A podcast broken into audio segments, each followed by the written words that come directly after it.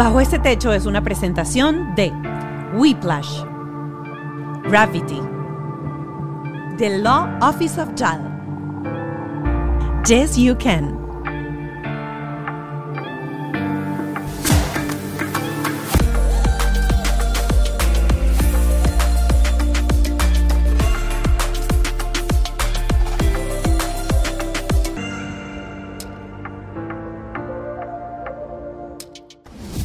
Bienvenidos a Bajo este Techo. Hoy un programa, yo creo que el primer político que tenemos aquí sentado.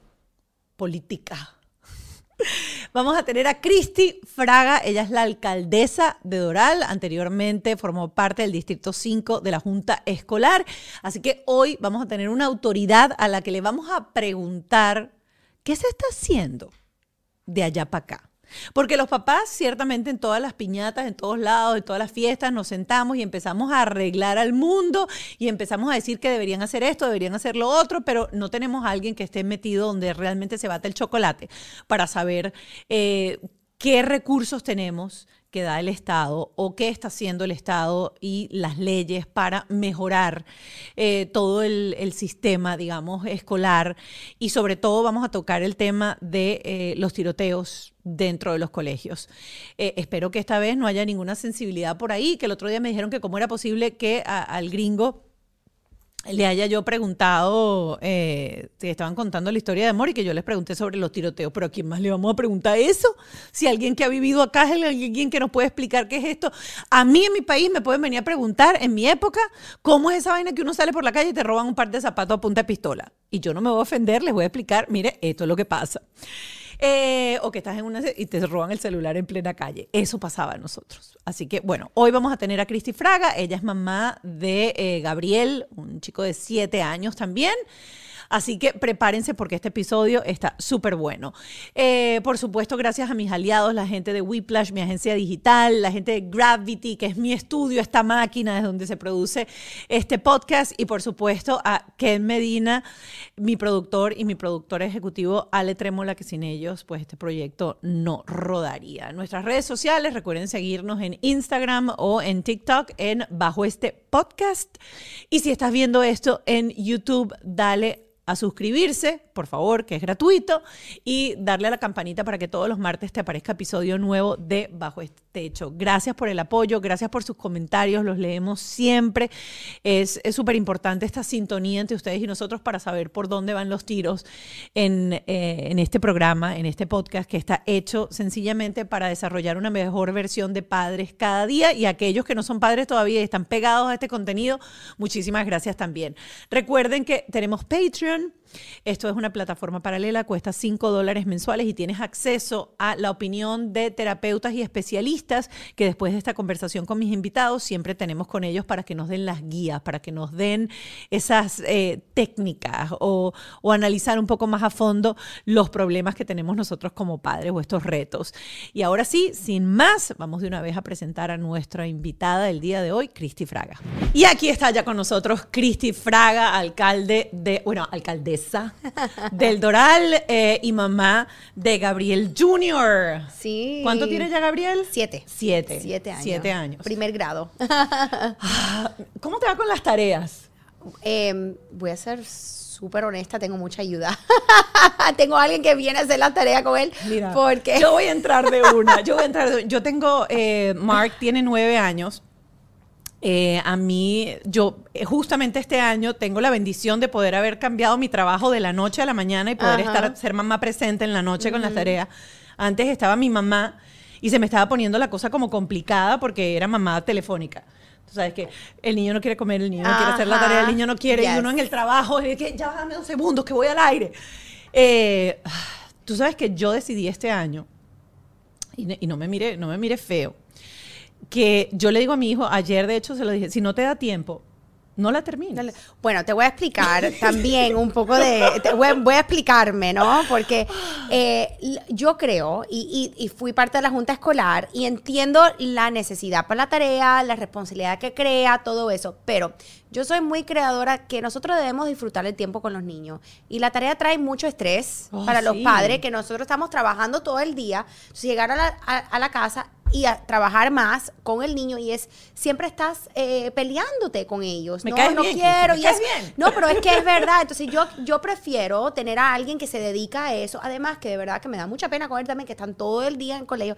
Mi hijo es muy inteligente, de verdad que él lo hace súper rápido y él no da problema. Lo cómico es que conmigo es más, ay, mami, Claro, no se pone más quiero. quejones. Ay, por favor, me quiero comer. Déjame bañarme primero. Pero con la maestra es más, es más pila, es más, eh, o sea, vamos a hacerlo y ya él sabe que él termina y es playtime, tiene su deporte, entonces yo tengo a alguien que viene a la casa todas las tardes, eh, unas cuantas horas y hace todo lo que es eh, homework. Hace las todas las tareas. Yo- So, yo solamente lo disfruto. Sí, yo, tú sabes que yo soy partidaria Me porque crecí, mucho, la crecí verdad. de esa manera. Yo siento que las actividades extracurriculares son súper importantes en el proceso de educación de los niños. Este, mi hijo estudia piano, estudia alemán, hace deporte eh, tres, cuatro veces a la semana también. Y para mí esas actividades son tan fundamentales como las ocho horas que pasan en el colegio. 100%. Mi hijo eh, juega golf, eh, juega soccer y corre. Él, él hace 5K, le encanta correr. El papá era corredor y bueno, eso es lo que él hace con su papá. Eh, entonces, él siempre está en una actividad el lunes, miércoles, bueno, to- todos los días, Todos los casi días. menos los viernes, él está en una actividad. So, él sale del colegio, va a la casa con, con la muchacha, hace la tarea y de ahí nosotros lo llevamos a, a las actividades de, de- de deporte. Y cuando estabas en el board, ¿no tenías esa queja de todas las mamás Sí, todo el tiempo? siempre, De por y- qué si están hasta las 3 de la tarde, Sí. Dios mío, después sí, mandan. Porque yo entiendo que la cantidad de tareas no es tanta, porque en verdad la cantidad de tareas no es tanta. Sí la tiene que hacer un adulto. Sí. Pero si la tiene que hacer un niño que Se viene demora. cansado, se demoran mucho. Yo a veces él para hacer la de writing, que son siete preguntas. O sea, la verdad es que tampoco es que es tan complicado, pero es que ya el niño a las 7 de la noche está. Lo voy a Agotado. decir en venezolano. Mamado. Está cansado. Tú tranquila. Sí, sí, sí.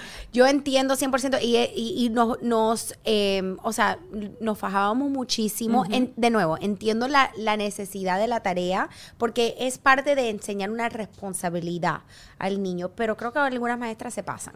¿Y tú Entonces, crees que en nosotros algún ten- momento pusimos... eso cambie dentro del sistema Pero es que lo cambiamos. Lo pusimos eh, eh, le- leyes, básicamente, o, o legislación, que básicamente dice, dependiendo en la edad del niño, o por ejemplo, un niño de kindergarten a primer grado debe de ser 30 minutos de, de- de tarea a los- a- al día. Al día. ¿Qué pasa? Que la maestra te dice, bueno, es que él debe terminar esto en 30 minutos, es lo que tú dices. Se demora. Entonces, si es conmigo, se demora dos horas. Si es con la maestra, se demora 30. Ese, ese es el problema y ese ahí está el balance. Entonces, eh, la tarea que dan es dependiendo en la edad y la, el grado. Y hay un- una legislación que lo, de- de- lo dicta.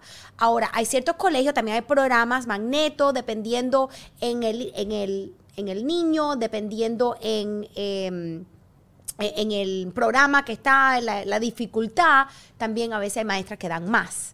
So, también Claro. si, si tu hijo está en un programa, gifted o lo que sea, va a tener más tareas que un, que, que un, un Claro, yo le digo, usted no, no, no, no brille, mi amor. Bien opaquito, para que no me manden más tareas. So, eso, pero lo de las tareas siempre ha sido un, Un tema, tema, un tema de discusión, lo hemos tomado en muchos casos. Yo lo entiendo y como madre lo sufro, Claro. lo sufro y para mí fue como que, ok, voy a invertir en buscarme a alguien que haga eso para yo poder disfrutar un poco más de mi hijo. Además que mi tiempo a veces es limitado Claro. porque es la verdad. Claro. Tengo mucha obligación, eh, y obligaciones y aunque él es mi prioridad y mi familia también, eh, bueno, he hecho una decisión de servir a mi comunidad y eso toma un tiempo, ¿no? Correcto. Entonces, tengo que hacer decisiones. Entonces, una de las decisiones que vi que me daba a mí la libertad y un poco más de tiempo de, Disfrutar el él, tiempo con, claro. con mi hijo es que tengo a alguien que viene a hacer las tareas. Mire, como a mí siempre me gusta aportar soluciones, yo sé que esto lo está viendo gente en Chile, en Latinoamérica, en Europa, pero por ejemplo, para la gente que vive aquí y averigüen en los otros lugares de Estados Unidos, no puedo hablar por los otros países ahorita,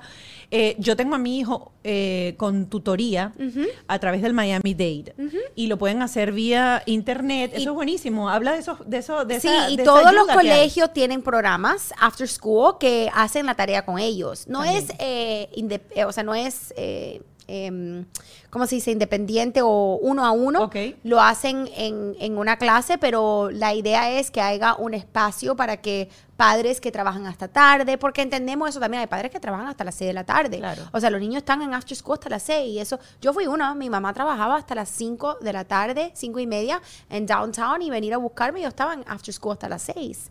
So, entendemos que eso también existe y que hay que darle opciones. So, te- todos los colegios tienen opciones para, para poner a tu hijo en un programa after school donde te ayudan con las tareas. Y también tienes este otro sistema que te digo, que lo puedes hacer vía internet, es online. Y yo, por ejemplo, cuando me viene toda esa cosa de los paralelepípedos y de matemática y todo eso, que yo ahí... Eso es lo otro, que a veces, bueno, yo no estoy en esa etapa todavía, pero tengo amigas que tienen hijos más mayor y que traen estas tareas de fractions y cosas y dicen, yo no me acuerdo esto. No, yo le A digo, mí yo no me acuerdo. Yo, yo hace poco que me gradué, yo no me acuerdo de muchas de esas cosas. So, también existe eso, ¿no? Que uno dice, ok, bueno, ahora tengo que aprender yo para poder eh, enseñarle al, al y pueden agarrar estas clases Sí. y van a tener un tutor que les va a explicar las partes, sí. las partes complicadas de esto. Eh, otra de las cosas, yo entré ahí de una a, a lo de las tareas, no sé por qué, pero salió, salió con eso. Antes de entrar ya en tema y preguntarte acerca de todo lo que podemos encontrar o las facilidades que tenemos como padres dentro de esta comunidad para eh, apoyarnos en nuestro proceso de crianza.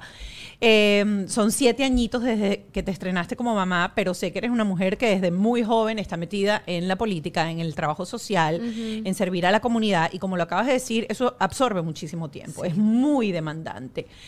¿Cómo compartes? Eh, o siempre hablamos aquí con las mamás que son emprendedoras de esa sensación de culpa a Ay, veces. Sí, mira, yo no tengo una respuesta perfecta para eso, ¿no? Estoy aprendiendo todos los días.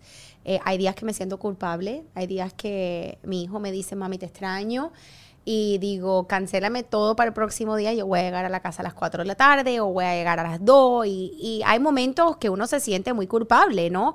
Eso es lógico, normal, yo creo que toda madre, eh, sea que eres emprendedora, servidora pública o trabajes de 9 a 5, siempre nos sentimos un poco culpables que no estamos haciendo suficiente. So, yo creo que es buscar tu suficiente. Eh, ¿Qué es lo que tú puedes, lo que es lo mejor que le puedes dar? Por ejemplo, regreso a lo de las tareas. Yo me di cuenta que sí, yo, gracias a Dios, tengo la bendición que puedo pagar y poner a alguien que haga eso para yo disfrutar más tiempo con mi hijo. Eh, y, y puede ser que alguien se siente culpable de no poder sentarse a hacer la tarea con mi hijo. Yo no me voy a sentir culpable para eso. Yo me prefiero sentirme mejor que pueda tomar ese tiempo con él disfrutándolo que estar peleando por las tareas. So, creo que es buscar ese balance Sí. que es para que es perfecto para ti, para tu estilo de vida, para lo que haces, eh, para tu familia. No hay una respuesta perfecta. Para mí es día a día. Yo lo tomo día a día y siempre tratando de poner las prioridades de él primero. Estaba viendo el otro día eh, el discurso de, creo que era el discurso de graduación de la productora de Scandal, del- de, la serie Ah, Scandal. yes, I love that show. Ya, me too. Y ella eh, decía que ciertamente para ella ser exitosa, por ejemplo, como productora, fallaba en su papel de, de madre, por ejemplo. Y cuando dedicaba entonces a su papel de madre o se dedicaba Fallaba a estudiar, pues entonces fallaba en lo otro. Lo que había era que hacer paz con esa dinámica en donde uno no puede estar presente a la misma todo, vez, sí. al 100% en todo, porque no se puede. Sí, Es buscar ese balance. Y como te digo, todos los días aprendo y no hay, no hay días que no. I mean, hay días que me siento culpable. eh, han habido momentos que no he podido llegar a algo. Pero, pero siempre estoy muy consciente de, de eso y, y le hablo mucho. Y realmente eh, te puedo decir, me imagino que pudiera ser mucho más difícil para un niño más mayor que la familia o alguien entre en ese, en, en- en- en una, em, en una vida muy dinámica o movida o con mucho compromiso que no están acostumbrados. Mi hijo nació y ya yo estaba en la política. Claro. O sea, él no sabe nada, no sabe nada más. A veces le tengo que decir, esto no es normal. O sea, lo que estamos viviendo a veces no es, norm- no es normal Claro. para un niño, ¿no? Eh, so, no, él no conoce otra cosa. Claro. Él sabe, yo siempre he tenido las reuniones tarde, por lo menos una o dos veces al mes, o él está acostumbrado también a eso y entiende que es parte del trabajo de mami. Otro tema que quería conversar contigo y que creo que todos los que somos inmigrantes, que venimos de países que son complicados, que son países de alto riesgo en muchas cosas, nos enfrentamos que cuando llevamos a nuestros hijos al colegio aquí y nos enteramos de noticias como la que acaba de pasar, por ejemplo, en Nashville eh, y todos estos tiroteos, y quiero relacionar esto sobre todo con algo que estaba leyendo que para ti cuando eras parte del distrito, del, del board del distrito escolar, eh, era muy importante, que es mental health, es la salud mental. Y yo creo que todo eso va relacionado. Y fíjate todo lo que quiero relacionar. Uno, esta cosa que tenemos en este país en donde muchos padres tienen que hacer dos trabajos, hasta tres trabajos, y los niños obviamente están hasta las seis en aftercare, llegan a sus casas, están quizás solos, hay poca atención de los padres en el proceso de crianza para estar pendientes si algo pasa. Eh, y, todo esto está como, como mezclado. Si queremos tener una sociedad mucho más tolerante, inclusiva, eh, pacífica, pues tenemos que poner mucha atención en, el mental health, en la salud. 100% yo estaba teniendo esta conversación hoy mismo por la mañana y precisamente el mes que viene, el mes de mayo, yo me estoy enfocando completamente en la salud mental eh, es mental health y, physical health. Y salud física. Y salud física. Lo hacer el mes completo. Vamos a hacer varias actividades desde la alcaldía de la ciudad. Eh, yo, bueno, tengo un podcast también, eh, In the City con Christy, que precisamente estás invitada también en algún momento. Vamos a hacerlo. pero también ese, en ese podcast voy a enfocarme completamente en la salud mental el mes de mayo. Voy a tener varios expertos porque creo que es súper importante y es un estigma que todavía no hemos, eh, no, se ha roto. O sea, todavía eh, imagen los latinos como que no le ponemos suficiente atención, no le hemos dado la validez que creo que se merece en entender que es algo que afecta a nuestros jóvenes eh, drásticamente creo que tiene mucho que ver también con las redes sociales. Los niños están viviendo atrás de estas redes sociales, le damos mucho acceso a información que antes no teníamos y viven en, una, en un mundo falso. Eh, las redes no son la realidad en muchos casos. Nadie te pone todo lo malo que pasan en su día o en su vida o los momentos difíciles. Todo el mundo habla de lo bueno, de los éxitos, de, de, lo que quiere ver la gente, todo lo positivo. Y esa no es siempre la realidad de, la vida. Y yo creo que los, los, los, jóvenes que todavía no están entendiendo, que están, eh, si, están recientemente... Eh, aprendiendo sobre todas estas emociones que están teniendo psicológicamente, eh, tienen mucha ansiedad porque tienen... Eh, me, imagino y me recuerdo de yo estando en esa, en esa edad y no teniendo tanto acceso a información como lo tienen hoy día, hay como una ansiedad de lograr todas estas cosas, éxito, lo que tuvieron sus padres, las presiones de los padres, porque nosotros como padres le ponemos ciertas presiones a nuestros hijos porque queremos que ellos sean exitosos, que tengan todo lo que, para todo lo que trabajan. Eh, todo eso, ellos a esa etapa se están desarrollando de una forma muy difícil eh, lidiar con todas esas emociones, con todas esas, esas preocupaciones, porque también tienen estreses y preocupaciones. Nosotros como padres, y más lo latino, me he dado cuenta porque me recuerdo de mis padres haciéndomelo a mí y y eso no es hablando más de mis padres porque fueron increíbles, pero fue lo normal en esa etapa. Era, yo decía, estoy estresada. ¿Y de qué estrés tú tienes? Si tú no pagas piles, que tú no haces nada, o sea, tú, tú lo que estudias, tienes que enfocarte en los estudios y para qué estás estresada. Pero es un estrés para esos niños. Ese estrés de estudiar y de tener éxito, de ser alguien, ellos ya lo están pensando a esta etapa. Entonces eso crea ansiedad, depresión y después teniendo esto, que es un, un, eh, un, overwhelming amount of información, eh, crea más ese, esa expectativa, es una expectativa de que ellos deben de tener de su vida. Y yo creo que ahí es donde empiezan los problemas de la salud mental y es súper importante para mí. Yo me enfoqué mucho en eso en la junta escolar. Empezamos lo que se llama Wellness Wednesdays, que los miércoles había una oportunidad para una charla en los colegios, los...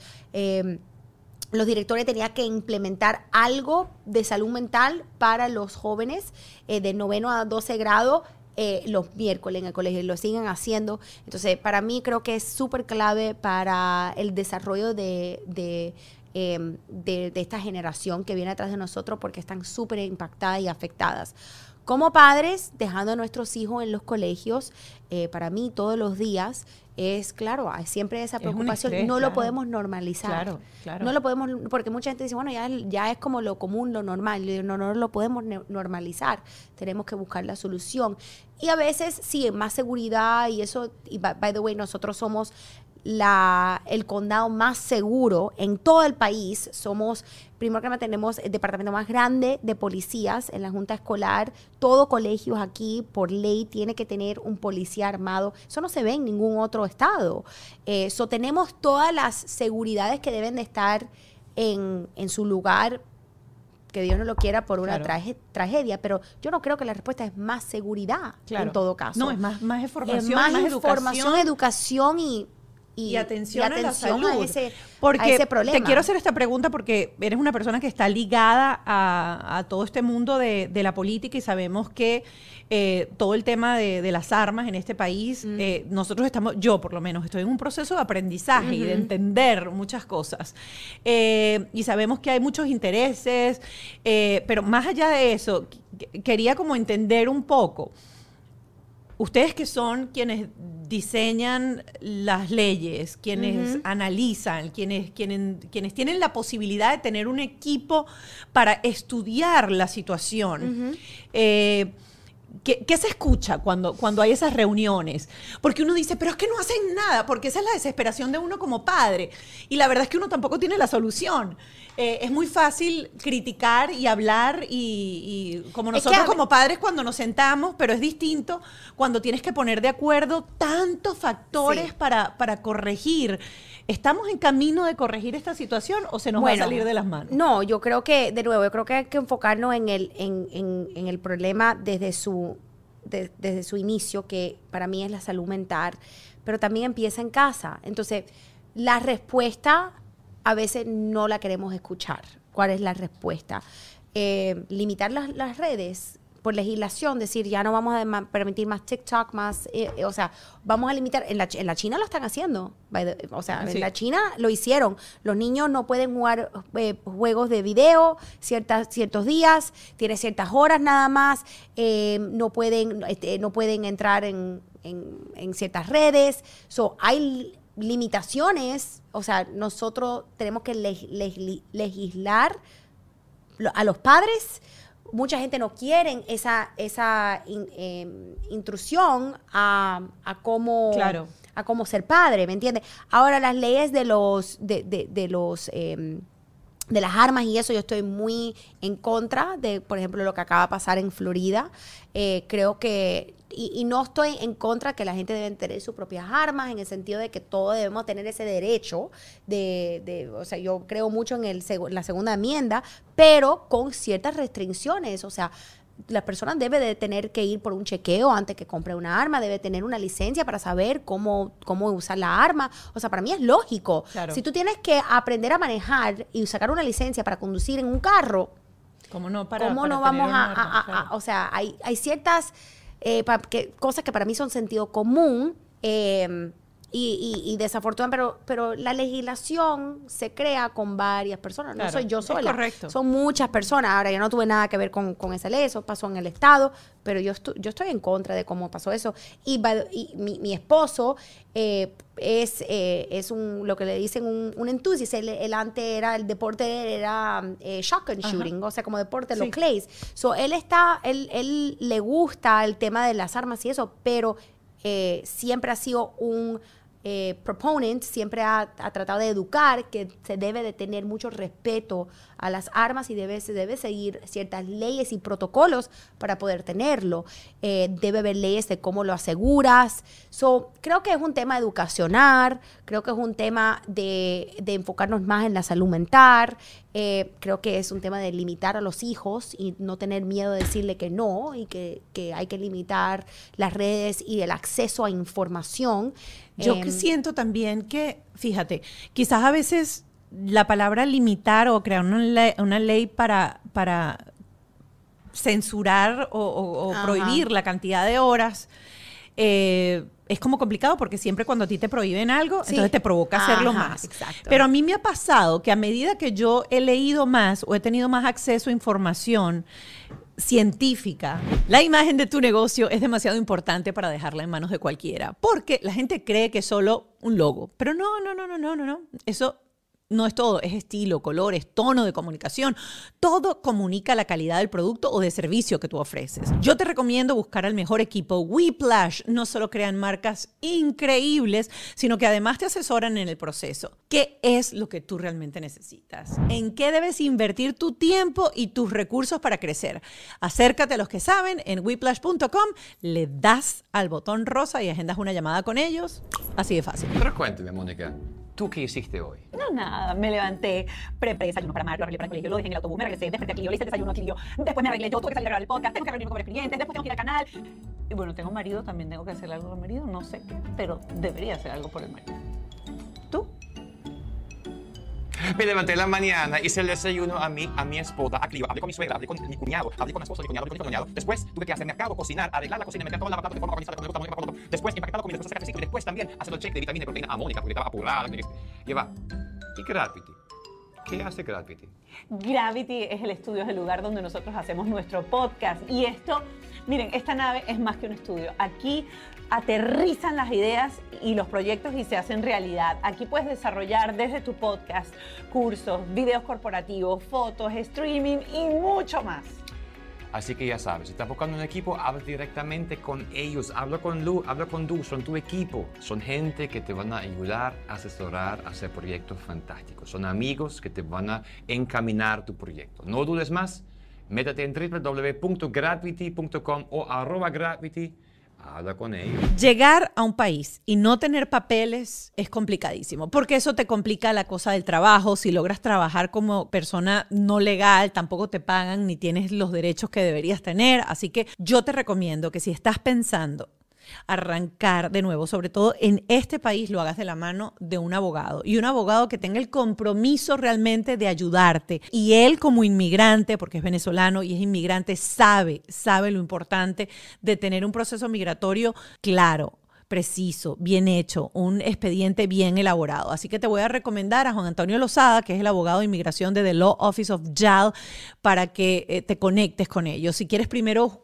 crucutear, como yo digo, ver quiénes son, entra a su página de Law Office of JAL en Instagram y disfruta todos los días, de lunes a viernes a las 8 y 30 de la mañana, de lo que ellos llaman el cafecito migratorio. Es información gratuita que pone a la orden de ustedes a sus manos para que tomen buenas decisiones a la hora de un proceso migratorio. Arroba The Law Office of JAL. Yes You Can te va a ofrecer el método con este kit para bajar esas libras, para bajar esos kilos que tú quieres de manera saludable. Y te presento esto que es el kit de transformación. ¿Qué vas a hacer? Vas a reemplazar dos de tus tres comidas principales, puede ser el desayuno, el almuerzo la cena. A mí me encanta el desayuno y la cena para lograr tus objetivos. Lo puedes hacer, mira, desde el carro, desde el gimnasio, desde la escuela, la casa, la oficina, no importa. Vas a poder reducir medidas. Estos sustitutos de comida tienen 20 gramos de proteína, son altos en fibra, no tienen gluten, no tienen azúcares añadidos y te vas a tomar después una capsulita de cada uno de los suplementos naturales. El quemagrasa, el supresor de apetito, todo está clínicamente comprobado para bajar de peso. Luego también tienes el probiótico limpiador de colon, tienes el colágeno que te va a ayudar a pegar esa piel porque vas a empezar a bajar de peso y quieres que esa piel quede pegadita, pegadita, pegadita. Y también está el supresor de apetito que te va a ayudar a bajar esa ansiedad, bajar esas ganas de comer. Además, sustituye tus snacks o meriendas de la mañana o de la tarde. Recuerda que tienes que comer cinco veces al día. Llévate tu puñito de almendras o tus barritas de proteína. Recuerda que el kit de transformación viene siempre con esta guía de alimentación de Yes You Can del semáforo. Es súper fácil. Les voy a mostrar esto porque a mí me encanta y lo uso hasta con mis hijos para que aprendan que hay alimentos que uno puede comer todo lo que uno quiera, los verdes. Los amarillos es que uno tiene que comerlos con cierta precaución. Y los rojos, pues ocasionalmente o no comerlos. Así que guíate por la guía del semáforo, recuerda enfocarte y empieza a bajar esas libras de más con el kit de transformación de Yes You Can. Porque si yo pude recuperar mi peso después del embarazo, Francisca bajó 67 libras después del embarazo con este sistema, tú también lo puedes hacer. Así que Yes You Can. Ustedes saben que yo soy pro terapia. Y cada vez que hablamos en este podcast volvemos otra vez a la idea de que lo más importante es recablearnos nosotros para ser mejores padres, para ser mejores personas. Y cuando uno hace terapia, y se los digo por experiencia personal, se abren tantas posibilidades y empiezas a descubrir qué son esas cosas que te detonan ciertas emociones, te vuelves mucho más funcional, te vuelves mucho más empático y funcionas mejor con tu entorno, con tu pareja, con tus hijos, con tu familia. Si tú eres una de esas personas que de repente sientes en este momento que tu potencial no está al 100%, que no eres feliz, que hay algo dentro de ti que dice, yo no estoy conforme. Quiero decirte que la única manera de empezar un cambio real es cambiando tu interior. Tú eres que tienes que empezar a generar, a mover ese cambio. Muchos de los programas súper buenos y súper importantes que se han dado bajo este techo son de padres que han tenido ese proceso de terapia y se han preparado. Y hoy en día tienen mejores herramientas para enfrentar esos retos que nos da la paternidad o la crianza. Así que te invito a que busques aquí en la descripción o veas en pantalla este WhatsApp y te conectes a través de este link a un asesor de bienestar, hables con él, converses, veas qué es lo que necesites y puedas tener a disposición estos paquetes de terapia que lo puedes hacer desde la comodidad de tu celular. Yo no voy a la oficina de un terapeuta, yo me siento en mi carro la hora que me tengo que sentar y así sea en el estacionamiento de un lugar y tengo mi hora de terapia, tengo mi hora de coaching para yo saber cómo mejorar. Date permiso a crecer, date permiso a tener una mejor vida, date permiso a explorar la sensación de bienestar y felicidad. Y opción yo es una manera. Así que aquí abajo te dejo todos los datos para que te puedas comunicar y puedas empezar a hacer terapia a un precio súper razonable desde cualquier lugar. Es terapia en español y no importa en el país que estés. Puedes estar en Inglaterra, puedes estar en Ucrania, puedes estar donde sea. Te puedes conectar con gente que va a hablar tu idioma y te va a ayudar a superar ese momento que quizás estás sintiendo que es imposible superar. Opción yo. Científica de cómo los dispositivos, eh, cómo afecta eh, la dopamina, la serotonina, el cortisol, me ha hecho pensar cada vez más, tanto así, que mis hijos tienen un control parental súper estricto, pero ha sido a través de la información. Claro. Eh, incluso estaba oyendo un psicólogo el otro día y dice que a veces el el síndrome de desatención e hiperactividad viene a veces detonado por padres que generaron mucho estrés en la infancia, en la primera infancia de los niños, y los niños por ese desorden químico que le generó el estrés de los gritos, la violencia en el hogar, pues generan ese tipo de hiperactividad. Y cuando les quitan esos estímulos estresantes, los niños dejan de tener esas conductas eh, hiperactivas. Entonces, creo que a veces también el, tener la posibilidad de tener campañas informativas dentro de los colegios, eh, dentro de los lugares en donde los padres tenemos acceso, sería pues también interesante. Y no solamente enterarnos de las masacres, de lo que pasa, del secuestro, de, los depredadores sexuales, que entonces a la niña de 13 años la secuestraron a través de una aplicación, sino para que realmente los padres entiendan qué hace ese dispositivo en la mente de los niños. Pero te voy a decir, yo estoy 100% de, por eso te digo, a veces las personas no quieren escuchar cuál es la respuesta, porque no te puedo decir cuántas charlas he hecho con gente súper preparada sobre eso mismo, la infancia, cómo hablar con tus hijos, protección de la internet, eh, o sea, todas estas herramientas que le estamos dando a los padres y llegan 10 personas, 15 personas, eh, no participan. Entonces, estoy 100% de acuerdo y, por eso eh, el mes de mayo lo estoy dedicando a como que a ver si le inyecto un poco de, eh, de, motivación a la gente a que aprendan de que esto es una situación que si no lo hacemos, no hacemos algo ahora, lo vamos a pagar en el futuro. Y es nuestra responsabilidad como padres eh, enseñar ciertos valores en casa. Entonces, y porque si tú no se los enseñas, se los va a enseñar otro. Entonces, esas son las cosas que estamos tratando de informar, de dar información, de, educar. pero es difícil buscar eh, la participación de la, Sí. de la gente. Entonces, siempre estoy buscando eh, eh, acceso a cómo puedo llegar más a la gente, cómo podemos llegarle esa información, eh, de qué forma lo quieren escuchar. Fue la razón que yo empecé mi podcast, o sea, era una forma de, de poder educar más a la comunidad de todos los recursos que existen y todo lo que se puede hacer. Eh, pero definitivamente es una preocupación para mí, es una de las número uno preocupaciones eh, como madre, pero también como legisladora, pensando Claro. en, en la comunidad en cual me tengo una responsabilidad de proteger eh, y construir una mejor comunidad para el futuro de nuestros hijos eh, y para la generación que viene detrás de nosotros.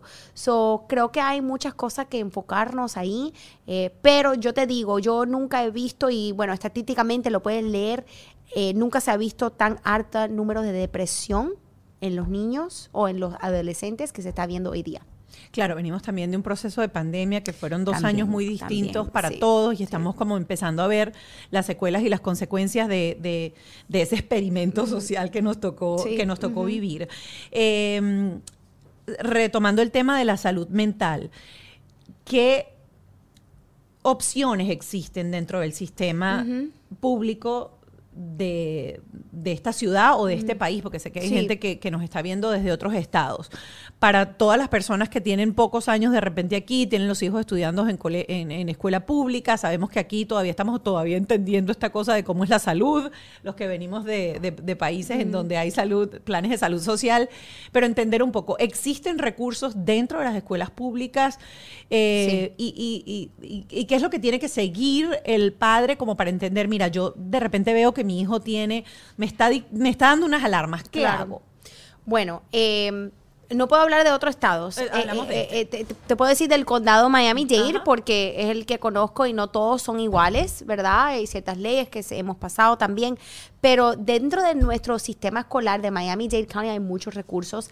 Hay hasta un número de teléfono anónimo, anónime que puedes, puedes llamar para, para hacer un reclamo si sabes de algún niño en una clase que o tu hijo te dijo algo eh, que eh, que, te alarmó, puedes llamar y decir, los eh, maestros están siendo más entrenados en buscar ciertos característicos o eh, conocer, mira, una de las cosas que se está viendo ahora es los policías en los colegios.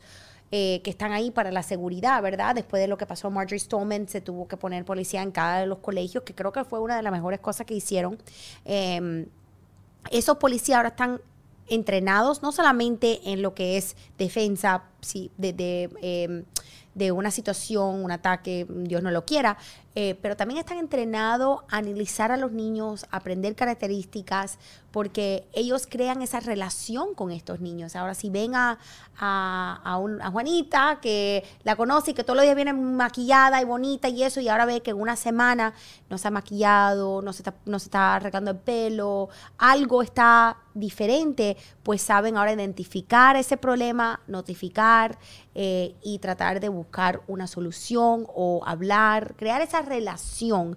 Eh, y eso creo que es súper importante y, y algo que no existía antes. Igual con los maestros, están entrenados ahora no solamente a su, su trabajo de, clase. de- de dar su clase, pero también en la parte más emocional y de, de- de- de identificar características que pueden cambiar en un niño. Eh, pero si ese, si es tu hijo, vamos a decir que, que está, eh, que, identifican, o tú mismo identificas un problema, hay psicólogos en los colegios, hay counselors también que puedes pedir que asistan y ve- ven al, al estudiante durante el día. Eh, hay programas que existen, hay hasta eh, eh, relaciones o contratos que tienen con, eh, con clínicas por si necesitan eh, ayuda adicional. Eh, hay muchos recursos, muchos recursos. Es pedir ayuda, es pedir ayuda de, de estos... eh, de- del, del colegio o de la junta escolar, eh, de los recursos que existen. Y es muy, muy fácil acces- de, De tener de acceso tener a eso. acceso a ellos. Es simplemente pedir la ayuda o poder- saber dónde buscar. So, la página de web de la Junta Escolar es muy buena y tiene, tiene una página completa de, salud mental, eh, de mental health. Como te digo, hay un número ahí que se puede llamar. No me lo conozco de memoria, si no te lo diera, pero lo podemos buscar buscar. lo vamos a colocar, Sí, sí. se puede colocar el número para que los padres lo tengan y tengan acceso de que puedan llamar. Es un hotline eh, y pueden decir, mira, tengo este problema y ellos te buscan el recurso, te dan todo, toda la, la accesibilidad que necesitas para obtener la ayuda por su, para su hijo. Volviendo un poquito a tu, a tu rol de madre para salirnos de esta cosa que estaba como muy, muy, muy seria. ¿Hay alguno, cómo, cómo eres tú como mamá en esos momentos en donde te toca negociar con los hijos? ¿Has oído hablar toda esta cosa de eh, crianza consciente, en donde uno tiene un enfoque como, como diferente? ¿O hay algo de lo que tenemos una sección que dice porque lo digo yo? Y nosotros venimos de una crianza Sí, muy porque así. lo digo yo. Usted se come eso porque lo digo yo. Usted hace esta cosa porque lo digo yo. ¿Hay algo que tú con, con Creo Gabriel? que tengo un poco de balance de los dos ahí.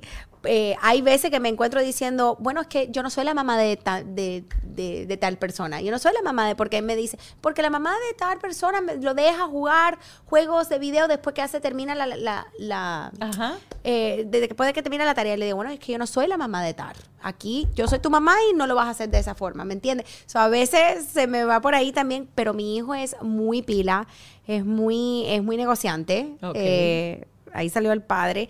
Él sabe negociar cualquier cosa, entonces él te negocia mucho. Pero nosotros siempre lo hemos tratado como, eh, no quiero decir como un adulto, pero nunca le hemos hablado como un baby. O sea, le hablamos como una persona para que relacione eh, lo- los temas y que tenga un poco más de, de lo que nosotros decimos cognitive thinking, ¿no? Que es, no sé cómo decirlo en español, es, pero es... Eh, eh, que desarrolle el- analítico, que sea un poco más analítico en las cosas, ¿verdad? So, nunca le hemos hablado como un niño, como un baby. Eh, siempre le hemos dicho las cosas como son y si él no entiende, tratamos de buscar otra forma de explicárselo, pero eh, creo que somos, eh, o sea, soy estricta para ciertas cosas, pero, pero todo con mucho caro- cariño y amor.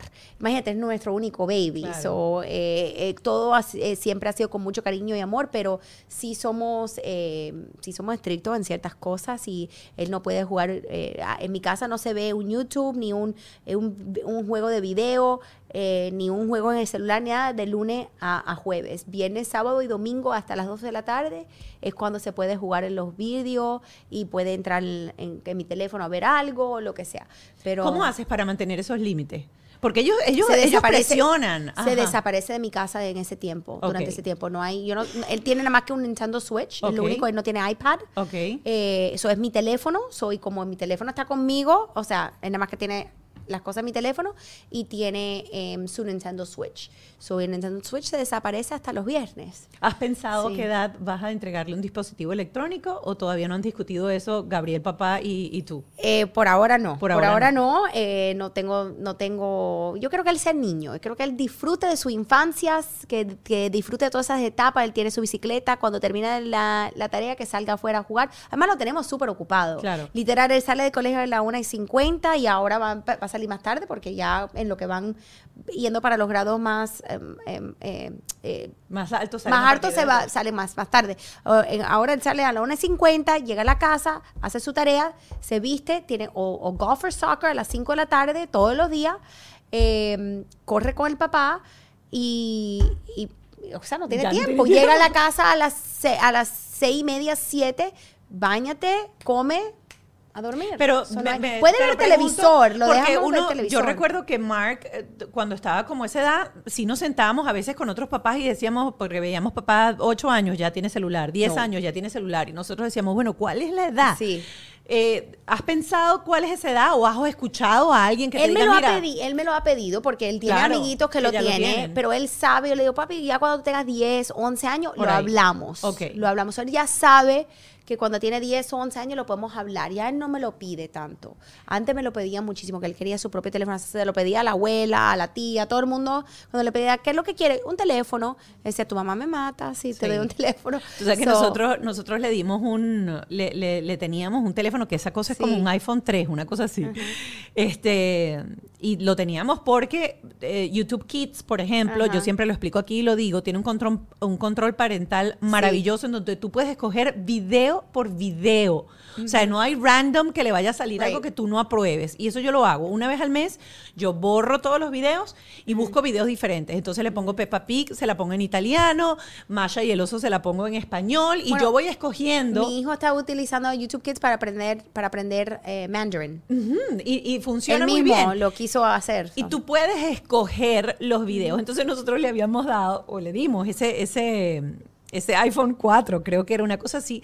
Y recuerdo que hace poco, o sea, él agarraba el celular y decía, pero es que esto es, lento, mamá, esto Ah. ni siquiera aprende. Y yo le digo, mi amor, eso es lo que hay. Sí. Yo no, mire, yo no juzgo a los padres que se lo tienen que dar. Hay, hay padres que a lo mejor necesitan para llamar a su Comunicarse. hijo, comunicarse, lo que sea. Hay- hay- yo no juzgo a ningún padre que lo quiera hacer. Claro. Igual que hay padres que le tienen redes sociales a sus hijos a- Abiertas y abierta las pueden a, la, a, a lo- a lo- o- a los, a los pequeños edades. Claro. Bueno, conozco gente que lo tiene para, su, para sus babies y yo digo, you know, I mean, eso es la identidad de tu hijo. No Claro. sé, me, me parece un poco extremo. Claro. Pero eh, entiendo que cada uno tiene su, su forma de, de hacer las cosas. Yo no juzgo a ninguno que lo que yo lo que he escogido para mi hijo y Pero eso por lo es- menos reservaste el nombre en la red social. no. Resérvaselo y tenlo, porque después cuando el muchacho vaya a querer, no, hay, no hay ni- Gabriel ni- Jr. ni- ni- ni eh, pensé Fraga. eso. Yo sé, tenlo y, y lo bloquea y no Y la lo usa, bloqueo. Pero la tienes. No, yo, yo ni verdad ni lo he pensado porque es que de verdad que yo uso las redes sociales, pero de verdad que le tengo tanto respeto en el sentido de lo que, lo que he visto que ha hecho con, lo, con, lo- con los jóvenes. Mira, yo voy a tener un round table. Ajá. Voy a tener un round table de jóvenes de noveno a 12 grado para el, salud, el mes de la salud. Yo lo hice el año pasado y tuve mucho. Este año lo voy a hacer con menos, un grupo menos, porque habíamos programado 45 minutos para hacer esta charla y nos fuimos dos horas. Wow. Porque lo que esos muchachos han sortado por ahí, de lo que ellos se sienten y lo que ha hecho esto para su vida, y ellos lo reconocen. Entonces, eh, voy a hacerlo otra vez este año bueno. con un grupo más pequeño porque creo que fue súper impactante. Mucha gente me, lo vieron, me dijeron, wow. Bueno, yo tuve una mamá que se, que se sentó a ver porque trajo a su hijo y le, le salían las lágrimas porque eh, como se expresó el niño, ella nunca lo había visto de esa forma. Entonces a veces también es que los padres no vemos las situaciones que están pasando sus hijos porque lo bloqueamos mentalmente Sí. por cualquier razón, porque no queremos eh, reconocer que a lo mejor nuestro hijo necesita ayuda. Tuve otro muchacho en esa reunión que vino y me dijo, yo espero que mi mamá o mi papá lo vea este, este, que vea este programa, porque de verdad que necesito que ellos entiendan que yo necesito ayuda. Wow. So, y ahí está todo grabado. Sí. Entonces yo, yo le dije, bueno, mijo, enséñaselo. O sea, tienes que enseñárselo para que ellos lo vean, para que ellos entiendan cómo te sientes. Y también para nosotros, Cristi, es un proceso de aprendizaje, porque vamos a estar claros. Cierto que las redes sociales han traído muchas y- complicaciones, sí. pero también son beneficios. Sí, y hoy en día, 100%. vamos a estar claros, hoy en día no es como antes que tú ibas a la radio y pagabas una pauta No, no, no. publicitaria o una pauta publicitaria por televisión. Por hoy en día nuestras redes sociales son el gran impulsor de los pequeños emprendimientos. 100%. Eh, entonces, Entonces yo siempre le digo a los jóvenes, aprende a utilizar las redes para que te funcionen, o sea, que te beneficien En a positivo. ti, no que ellos se beneficien de ti. O sea, tú benefíciate de él, tú no dejes que ellos se beneficien de ti, porque eh, desafortunadamente eso es lo que ha creado. Y es más por el, el tema de que yo creo que ellos eh, están viviendo esta, esta vida que no es 100% una realidad por las redes. ¿Qué hizo las redes también? Nos dio acceso a personas que antes no teníamos acceso. A las celebridades, a su vida personal que antes nunca uno se imaginaba tener ac- el acceso al, al nivel que lo tenemos. Y yo creo que todavía eso, creo que la mayoría de las personas que estaban acostumbradas a tener exposición en los medios tradicionales cuando hicimos, eh, digamos, la transición a, a los medios sociales, a, a la- a las plataformas sociales, tenemos esa conciencia como yo, pues que hoy en día yo vengo de trabajar en la televisión formal. Eh, y de repente se me acabó de repente la pantalla en la televisión formal y migré a esta plataforma, pero utilizo mi plataforma con un concepto y contenido de entretenimiento, de información. Y hoy en día tenemos gente que quizás no tiene ni el estudio, ni el sentido común, ni una cantidad de cosas y tiene acceso, igual que tú, a la misma exposición que tú para dictar contenido, que era lo que eh, eh, McDowell, eh, o sea, los, los grandes de la teoría de la comunicación decían que los mass media, o sea, alienaban Se le- la mente de la gente. Y hoy en día, cualquier persona con un tiene, teléfono. Tiene acceso a generar una matriz de opinión. Sí, y eso es como, así es. como bien complicado. Es sé que me habían puesto algo sí. ahí, lo leí y mi mente voló para otro lado y se olvidó. Pero mientras me lo ponen ahí, ahí está. Eh, perfecto. Antes de ir a esta pregunta que te quiero hacer, cuando tocaste el tema de que tus hijos te dicen, ay, no, pero es que en casa de tal. tal hacen tal cosa. Eh, una vez escuché en un podcast de eh, la doctora Be- Becky Ajá. Kennedy, que es una psicóloga divina de familia y de, de parenting, y ella decía que en ese momento tú tienes que ah, decirle al niño, tienes toda la razón, es verdad, porque cada casa tiene sus, sus reglas. reglas. Qué Muy bueno que tu amigo sí. tenga esas reglas, las reglas de esta casa las pongo yo y estas son las reglas. Es así como que, ok, voy a ser autoritarista Sí, porque te voy a decir que las reglas las yo, 100%. pero es verdad, qué bueno que en casa de tu amigo tengan esas reglas. Tienes toda, toda la razón, muy buen dato. A veces ahí me sale la, lo de la, la, la- la mamá cubana, porque lo digo Yo, yo. yo, y todos lo tenemos, todos lo tenemos. Yo si no hubiese visto esto también me hubiese quedado en porque lo Muy digo buen yo. dato, no, seguro. ¿Cómo viste tu proceso de, de maternidad? Porque ya estabas en el mundo de la política, que es un mundo muy masculino. De hecho, es la primera Sí. alcaldesa mujer de, de la ciudad del Doral. Estás compitiendo en un mundo que por lo general está gobernado, regido por hombres y en, y en maternidad. Em, mire, yo pasé una maternidad, una, eh, eh, una mm, mater- Maternidad. maternidad muy linda, de verdad. No tuve, o sea, no me enfermé, No eh, dio no me dio no nada. mareos, So, de nada verdad que lo disfruté. eh, nadie me, nunca, no, no perdí un- un- una reunión. Eh, bueno, tuve mi hijo eh, enero 21 y la próxima reunión lo que existí vir- virtualmente, pero no perdí, no per- de verdad que no me afectó. Tú sabes que Entonces, yo así y me da risa, a mí me tocó en pandemia. Yo, yo tuve a, a Oh. Clio, la segunda la Oh, tuve en sí. pandemia. Y en esa época, como se yo trabajo en televisión, se había parado la televisión, se paró el sueldo, se paró todo. Y yo decía, Dios mío, ¿y ahora qué, qué voy a vivir? Me metí a hacer eh, multilevel marketing. Ah. Y dije, esta es la solución, encerrada en mi casa. Y me daba risa porque yo ponía el Zoom hasta aquí y tenía la bebé pegada aquí a la. Yo, daba, yo daba las charlas así. Voy a cambiar de teta. y nadie sabía que estaba llevado. Nadie se daba cuenta. Bueno. y tenía como un cangurito y me colgaba después Sí. a la muchacha aquí para darle Mira, la entrenamiento. verdad que no, no, a mí no me afectó mucho. Yo le llevaba a la oficina y, y cuando lo tenía que llevar, también El otro día había un la- hombre en Ajá. el, eh, in- en el Congreso, no me acuerdo si fue en el Congreso donde, que él llevó a su, ¿lo recuerdan? Que llevó, Llevó a su- hijo. Sí, mira, yo creo que eh, honestamente no le vi la diferencia. Precisamente eh, ahora, como alcaldesa, he tenido la pregunta muchas veces que si voy a tener más, porque nada más que tengo uno y estoy bastante joven todavía para poder tener más.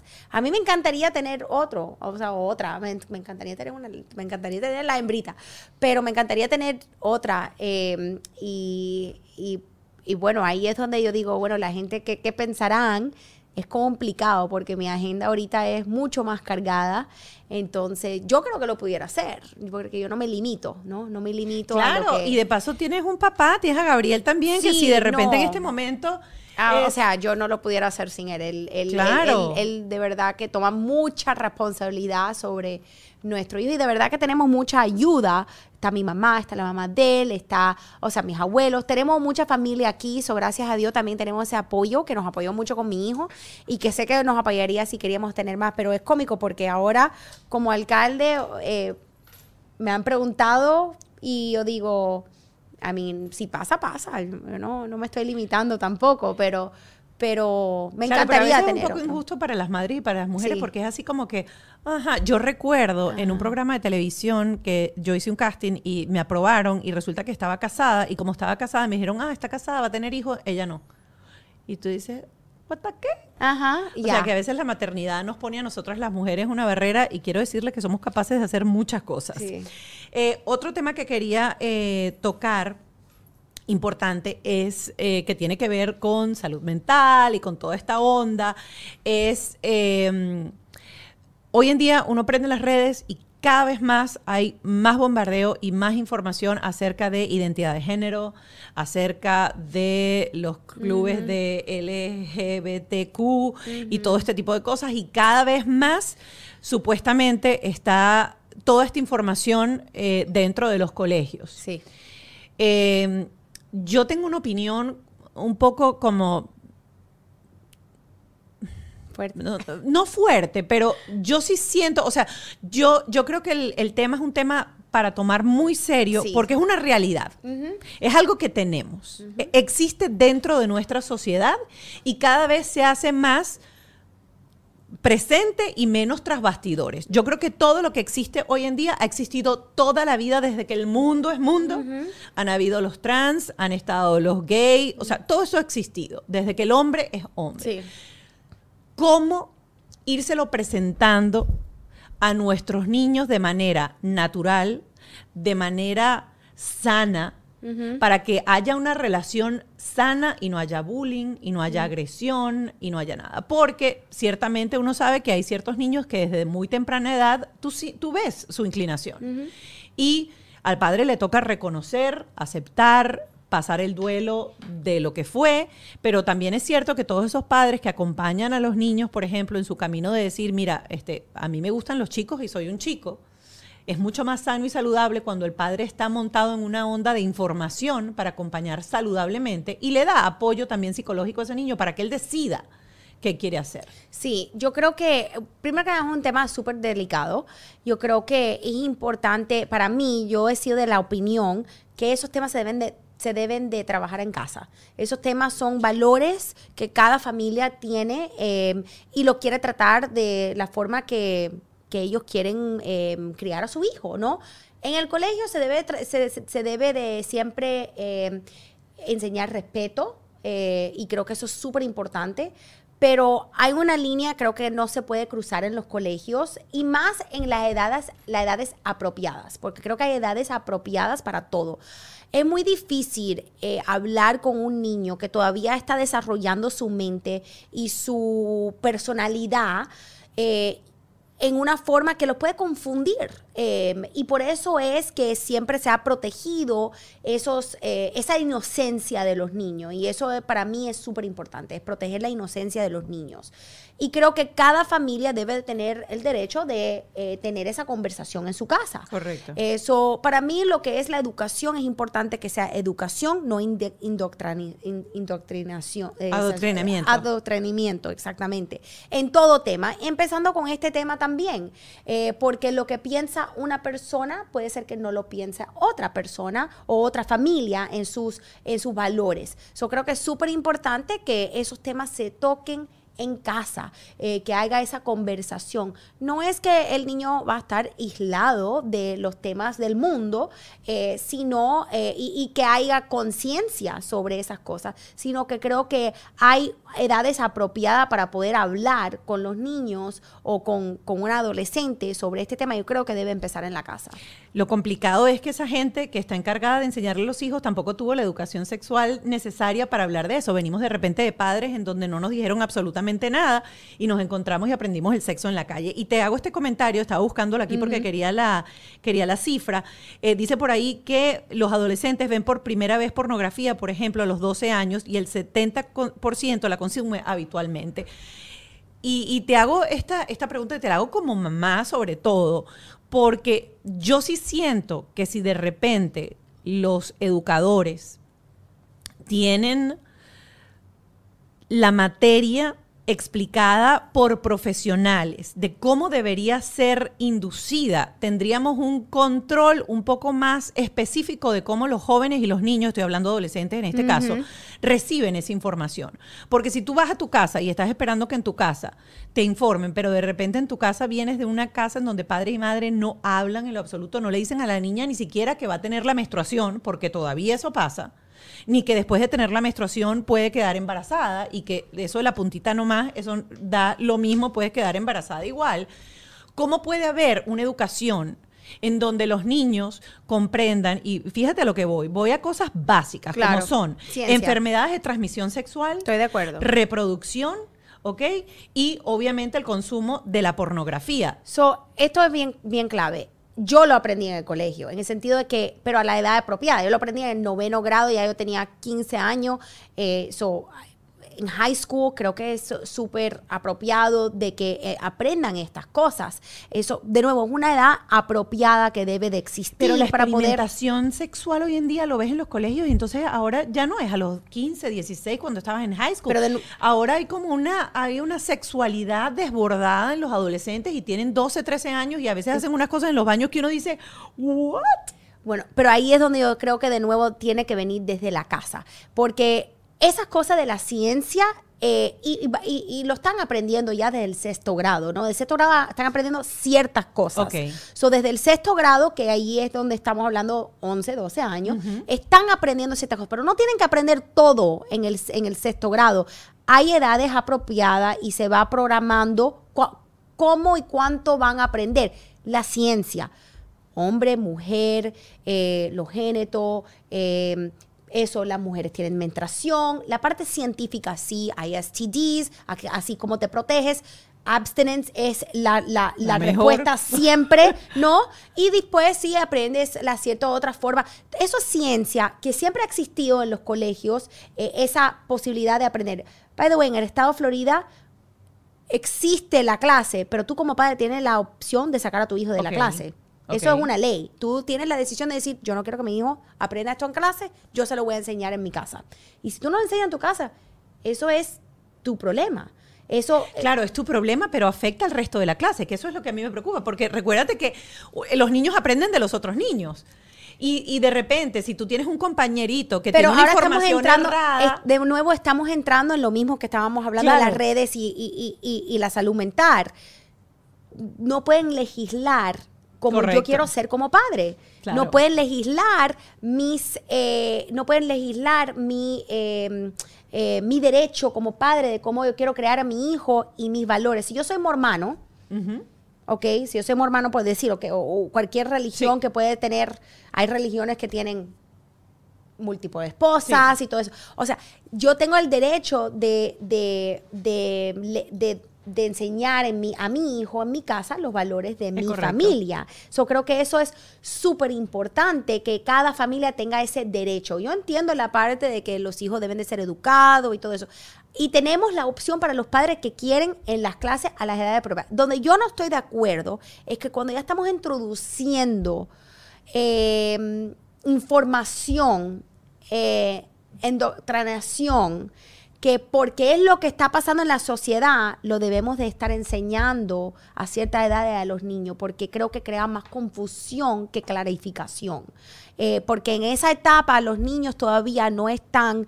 eh, em, no están developed, no están Sí, desarrollados desarrollados. sufic- suficientemente para realmente entender todas estas emociones, todo lo que, lo que le están explicando, todas estas opciones que puede existir. Eh, creo que ahí es donde entramos a ese problema que, que los padres, yo creo que nosotros tenemos un- una responsabilidad de, de- de educarnos y de prepararnos para poder tener esas conversaciones con los hijos. Y los que no lo quieren tener tienen la opción de tenerlo en el colegio. Eh, pero yo soy muy clara que los derechos míos paran donde empiezan el otro y los otros paran donde empiezan los míos y eso va con mis hijos también. Eh, hay ciertas cosas que yo creo que yo voy a tener esa conversación con mi hijo eh, definitivamente, pero yo no necesito que nadie esté confundiendo o poniéndole información a mi hijo en su en, en- En en su su, mente, en su desarrollo, desarrollo, que sí. él no está des- no está eh, preparado para, para, para realmente internalizar y, entender y, comprender.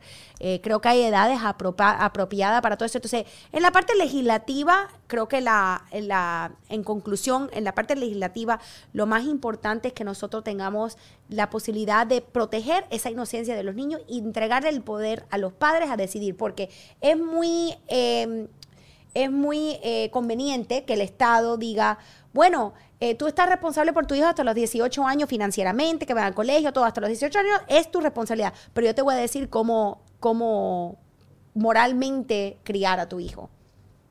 Claro, eso, eso no va. Eso, Eh, volvemos, volvemos a lo mismo y a lo que yo siempre digo cuando cerramos. De hecho, vamos a ir al Patreon dentro de poco y vamos a estar conversando con eh, Lorena Jiménez de Family Kids, una terapeuta. Eh, y lo que yo siempre digo es que la única manera de tu ser un buen aliado, un buen eh, proveedor de estabilidad y de información es que tú te instruyas. 100%. Y yo siento que hay que cambiar la mentalidad de que ser padre se aprende en el camino. No, ser padre se aprende porque te dedicas a aprender y porque buscas la información para ser cada día mejor padre. Cristi, gracias por haber estado, gracias No, por claro haber sí. compartido con nosotros, eh, por habernos dejado entender un poco cómo eh, la parte política y la parte legal eh, influye sobre este proceso de, de paternidad, qué opciones tenemos los padres, eh, sobre todo en, en- en Doral donde sé que hay mucha comunidad venezolana que, que nos ve. Así que un y- millón de gracias. Y tenemos mucha más información, se pueden conectar con nosotros siempre. Eh, abrimos un, eh, una división en el Doral que se llama Infodoral, que es un lugar donde pueden venir a, a preguntar, a pedir ayuda, información para los inmigrantes, eh, cualquier cosa. La idea de Infodoral es que es un sitio donde los residentes puedan venir y otorgar información que necesitan para su desarrollo en nuestra comunidad. Nos vemos en el Patreon, señores. Gracias por estar con nosotros en Bajo este Techo. Bajo este Techo fue una presentación de Whiplash, Gravity, The Law Office of Child, Yes You Can.